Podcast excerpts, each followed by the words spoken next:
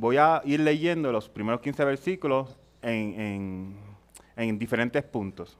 Primero vamos a, leer, vamos a leer los primeros tres versículos que dice, después de esto Jesús se fue al otro lado del mar de Galilea, el de Tiberias, y una gran multitud lo seguía, pues veían las señales que realizaban los enfermos. Entonces Jesús subió al monte y se sentó allí con sus discípulos. Vemos que anterior de, estas esta señales, que es la alimentación de los 5.000, de esta señal, habían ocurrido tres señales anteriormente. O sea que había una multitud que estaba siguiendo a Jesucristo porque habían visto milagros. Y muchos de ellos quizás lo estaban siguiendo porque querían, estaban enfermos y querían una sanación, o querían la sanación de algún familiar, o simplemente porque querían ser espectadores de ver lo que Jesús haría en ese momento.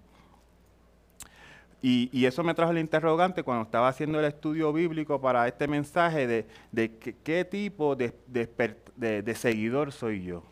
O qué tipo, si, estoy siguiendo a Jesucristo por, porque quiero que, una sanidad en mi vida porque estoy enfermo, o porque quiero la, la salvación a mi alma, que no es nada incorrecto con eso, porque podemos usar eso como motivación para seguir a Jesucristo pero el, mensaje principal de por qué tenemos que seguir a Jesucristo es porque Él nos salvó. Porque Él se sacrificó en la cruz del Calvario por nosotros y se entregó por nosotros para que nosotros pudiéramos tener vida eterna. Amén. Amén. Vemos entonces el versículo del 4, del 4, del 5 al 7, perdón, que dice, cuando alzó los ojos y vio una gran multitud, venía hacia él, dijo a Felipe, ¿dónde compraremos pan para que coman estos?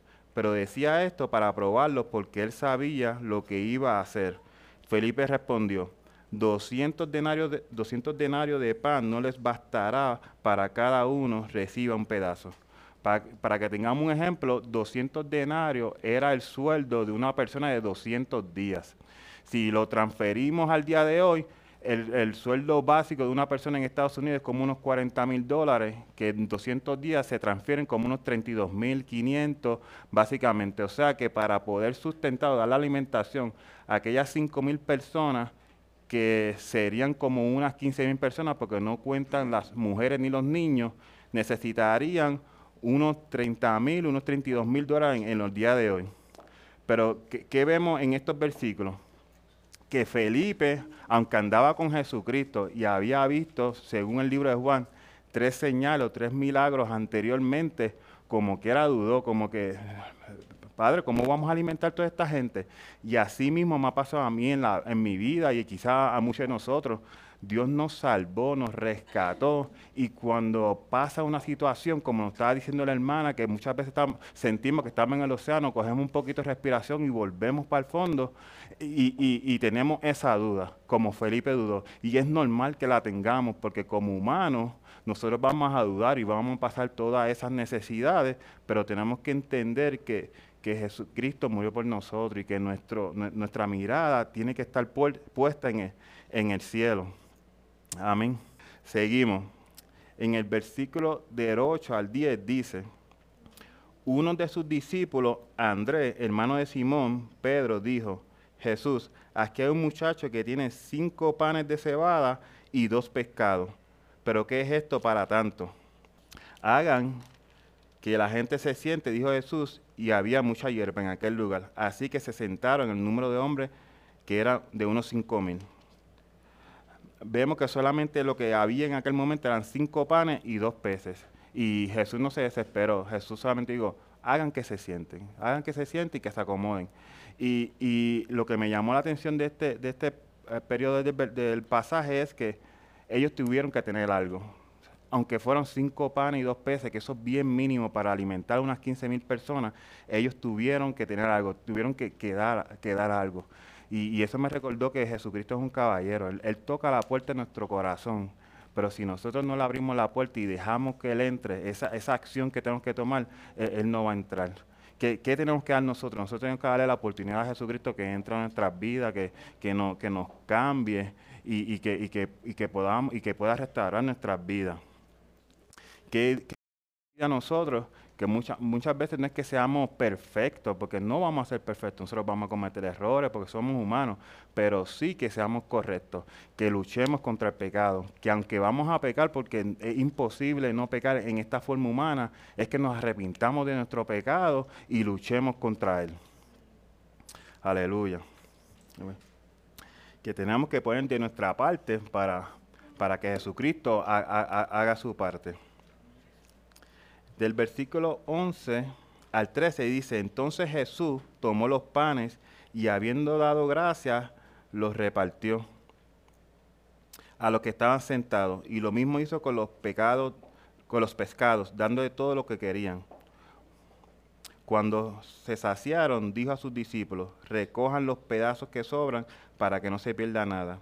Ellos los recogieron y llenaron doce cestas con los pedazos de los cinco panes de cebada que sobraron a los que habían comido. Y vemos que lo primero que hace Jesús después del milagro fue dar las gracias. Antes de entregar cualquier cosa, eso fue lo primero que hizo Jesús, dar las gracias. ¿Quién aquí si le ofrecen un millón de dólares hoy no lo coge? Yo, yo, lo cojo. Si nos ofrecen un millón de dólares, todo el mundo lo coge. ¿Y qué es lo primero que vamos a hacer después de recibir ese millón de dólares? Vamos a estar contentos. Vamos a estar contentos, agradecidos, emocionados. Nuestro mood, nuestro sentimiento va a cambiar totalmente porque tenemos ese millón de dólares.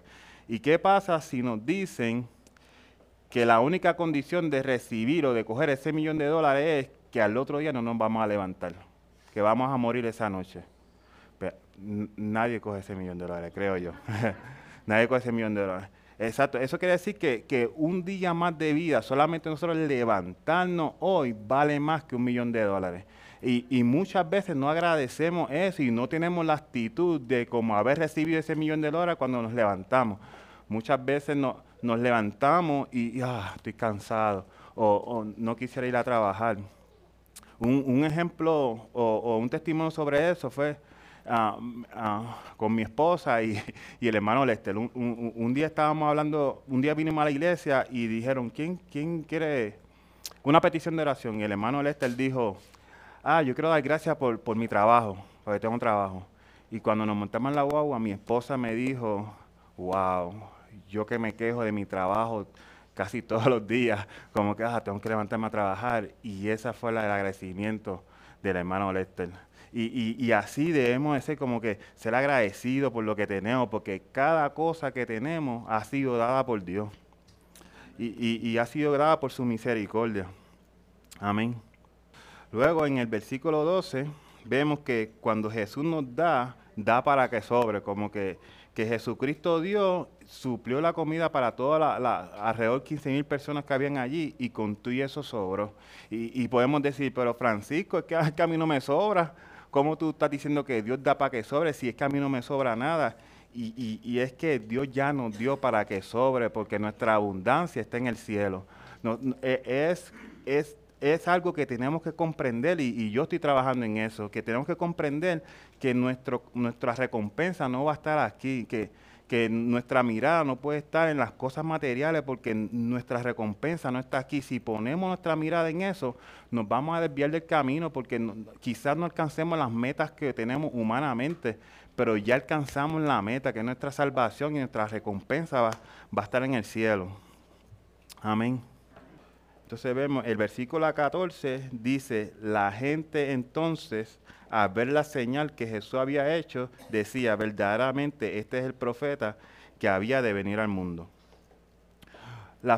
todos ellos cuando vieron el milagro creyeron y esa es la manera más fácil de creer en Dios cuando Dios nos hace un milagro o como ellos que vieron las señales y creyeron en Dios. Y quizás nosotros no, hemos visto un milagro y no, no hemos visto una señal, pero como Dios es tan perfecto, nos da la respuesta de eso en Juan 20, 29, cuando Jesús le dijo a Tomás que él creyó porque vio, pero bienaventurados son los que no vieron, pero creyeron. Los que creyeron en Dios, que es nuestro sustento, porque como el propósito de Juan al escribir este libro inspirado por el Espíritu Santo es para que nosotros al ver estas señales y al ver estos milagros creyéramos, porque quizá él entendía que nosotros no íbamos a estar para ver esos milagros. A lo mejor nosotros no vamos a ver milagros en nuestras vidas ahora mismo, pero ya el milagro mayor pasó, que fue la muerte de Cristo en, la cruz del Calvario. Y muchas veces nosotros nos sentimos como que, como que, como, como un poco estancados o, que no estamos haciendo o no nos atrevemos a servir a Dios o, no nos atrevemos a servir a Dios porque pensamos que no estamos capacitados, que no somos la persona correcta, porque yo he estado ahí. créanme que para yo treparme aquí hoy se me ha hecho sumamente difícil, pero volvemos a decir, como Dios es tan perfecto, no, no, todas las personas que han hecho algo a través de la Biblia, ninguno estaba capacitado para hacerla todos eran imperfectos. La única persona capacitada para hacer la tarea que fue encomendada en la Biblia fue Jesucristo. Y entonces venimos para el versículo 15 que dice, por lo que Jesús, dándose cuenta de que iban a venir y por la fuerza hacerle rey, se retiró él solo otra vez al monte. Y como Jesucristo es nuestro ejemplo, que nosotros tenemos que seguir la vida de Jesucristo y tratar de, ser semejantes a Cristo. Y vemos como Jesucristo, en un buen momento como este, que pudo suplirle la comida a las 15 mil personas, lo primero que hizo fue irse al monte, y tener comunión con el Padre. Y vemos en otras ocasiones cuando tiene un momento difícil, como cuando iba a ser crucificado, fue a tener comunión con el Padre. ¿Qué, me enseñó esto? Que no importa los momentos buenos o los momentos malos, tenemos que tener esa comunión con, nuestro Padre, tenemos que tener esa conexión con, nuestro Padre para no confundir, confundirnos o, perder el norte. Amén. Pues básicamente, hermano, ¿Por, qué buscamos a Dios? Porque es nuestro sustento. ¿Por, qué buscamos a Dios? Porque Él murió por nosotros en la cruz del Calvario para que nosotros podamos tener vida eterna. Que, yo lo exhorto, si hay alguna persona que quisiera aceptar a Jesucristo como único y exclusivo Salvador, se puede acercar al pastor o a cualquier miembro de la iglesia y nosotros oraremos por usted con mucho gusto y, lo ayudaremos en su caminar como creyente a través de, de la palabra. Amén. Muchas gracias, hermano. Dios los bendiga.